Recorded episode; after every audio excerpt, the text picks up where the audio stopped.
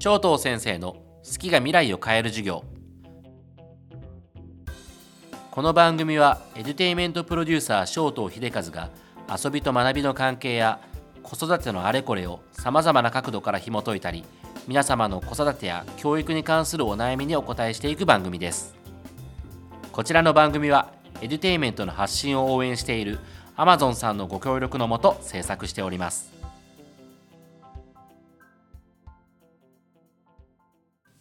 では記念すべき1回目始まりましたえー、僕の名前は翔東秀和と言います。よろしくお願いします。現役の小学校の先生をしながら、えっと、教育にまつわるいろんなお仕事をさせていただいたりしています。で、えっと、僕がですね、こうやってこういう番組を持たせていただくきっかけになったのがおそらくこの2019年の話まで遡るんですけど、2019年にですね、えっと、教育界のノーベル賞と言われるグローバルティーチャープライズにですね、えっと、トップ10という形でですね世界の優秀な教員10人というものに選んでいただきました。もう2019年なのでずいぶん前の話ではあるんですけども。まあでもこういう形で、えっとまあ、当時小学校の先生としては初めての、えー、トップ10だったので今もあれかなえー、僕だけかな。っていう形なので、えーと、そういったところでですね、えーと、こういった番組を持たせてもらっているのかなというふうには思ったりします、えー、専門教科は英語なので英語のお話なんかもねこの番組でいろいろできたらいいなというふうには思っていますが英語に限らず、えーと皆様のお悩みとか子育てに関する情報とかあるいは僕が教育に関して感じていること考えていることなんかもこの番組で紹介していければいいなというふうに思っております。よろしくお願いします。では、えーと、まず第1回ですね。第1回は、教育で一番大事なことって何っていうテーマでお話ししてみたいというふうに思います。えー、これ僕なんかいろんな取材でよく言われるんですよ。教育において一番大事なことって何ですか？とか、親ができることって何ですか？っていうことをよく言われるんですね。で、僕は、えーとまあ、もちろんね、できることなんていろいろあるとは思うんですが、一番大事なこと大事なことっていっぱいあるけど一番大事なことって何かっていうふうに言われたら僕が必ずお答えしているのが親の笑顔なんですね。親が笑っていること。僕がたくさんの子どもたちを見てきて親が笑っていること以上の教育手法はないなっていうふうに結論付けています。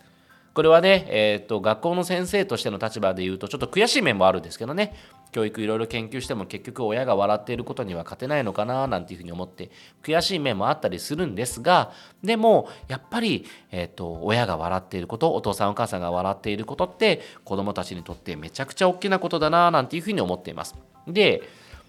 近年ですね、えっと、令和になってからかもしれませんが特にこの親が笑っていることっていうことに対する価値がめちゃくちゃ上がってきたなっていうふうに思います。で例えばその親が笑える親と笑えない親がいると思うんですけどなんでなかなか笑えないのかな笑顔になれないのかなっていうふうに思った時に多分2つのものが欠けてるからだと思います。これは、えー、時間の余裕1つ目は時間の余裕2つ目が体力の余裕僕らがなんか笑おうと思った時にやっぱり時間的に余裕がないとなかなか笑えないしあとは体力的に余裕がないとなかなか笑えないんですよね。疲れ切ったとか、えー、そういった時にですね、なんかあの笑顔になるってなかなか難しいじゃないですか。だから時間の余裕と体力の余裕っていうのが、えっと、必要になってくるんだろうなっていうふうに思います。で、時間の余裕がですね、結構多くの保護者の方にないんじゃないのかなっていうふうにあの感じてるんですね。なので例えばよくいただくご相談の中であの子どもの勉強に寄り添ってるんですけどもなんかついつい怒っちゃうんですっていうようなことが聞くんですね。でその時にやっぱりこう何て言うんですかね皆さん忙しいから、えー、例えば家事とか、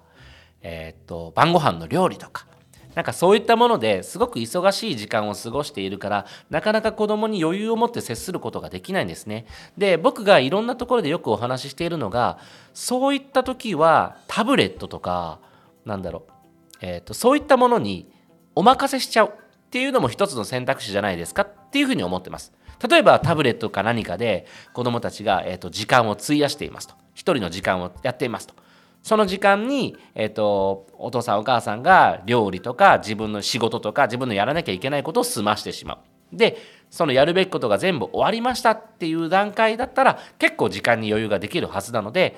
その時になって初めて子供に寄っていってどうだった？さっきのお勉強とか今何やってるの？とかっていうふうにしてコミュニケーションをとってあげる。そうするとその時は結構笑顔になれることが多いんじゃないかなっていうふうに思います。なので笑顔を作るための手段として子供にタブレットとかを渡すっていうのは僕は全然ありな方法じゃないかなっていうふうに思っているので是非ですねなんかそのタブレットとかを渡して、えー、本当にこれでいいのかなって迷われている保護者の方がおられましたら、えー、っともしそれでお父さんお母さんが笑顔に慣れてないんだったら意味はないんですけど思い切って丸投げしちゃってその間に自分のやることやってで子供とコミュニケーション取るときは笑顔になる。こういうことができるんだったら僕はすっごくすっごく価値がある、えー、やり方なんじゃないかなというふうに思っています。おそらく多くの大人の世代の方にとってはタブレットで勉強をしたことってないんですよね。タブレットで勉強したことがないからタブレットで勉強するっていうことに対してすごく罪悪感を感じる保護者の方もおられるかもしれませんがこれだけ教育の流れとかテクノロジーの進化とかがある時代において僕らが意識しなきゃいけないことのキーワードは何かっていうと教わったように教えないっていうことだと思います。なので僕らが単語を100回書いて覚えたからあなたも単語を100回書いて覚えなさいっていうふうに言うんじゃなくて子どもたちには今タブレットがあってアプリがあってテクノロジーがあるわけだからそういう学び方を僕たちはしてこなかったけど子どもたちはそういう学び方ができるんだからそういう学び方をきちんと許容してあげるっていうことが僕ら、え親世代にとってすごく重要なんじゃないかなというふうに思います。教わったように教えるなっていうことも一つ参考にしていただければなというふうに思います。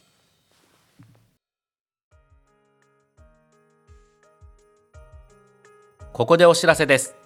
この番組、正東先生の好きが未来を変える授業は、僕と同じくエデュテイメントの魅力を広く伝えていきたいという考えの Amazon さんのご協力のもと制作しております。Amazon の子供向けタブレット Amazon Fire Kids モデルや Kids Pro 読書専用端末 Kindle Kids モデル、そして数千点のキッズコンテンツが使い放題のサブスクリプションサービス Amazon Kids Plus はお子様の好奇心や興味を広げ未来につなげることをコンセプトに提供しているデバイスやサービスです。ぜひこれをお聞きの皆さんも活用してみてください。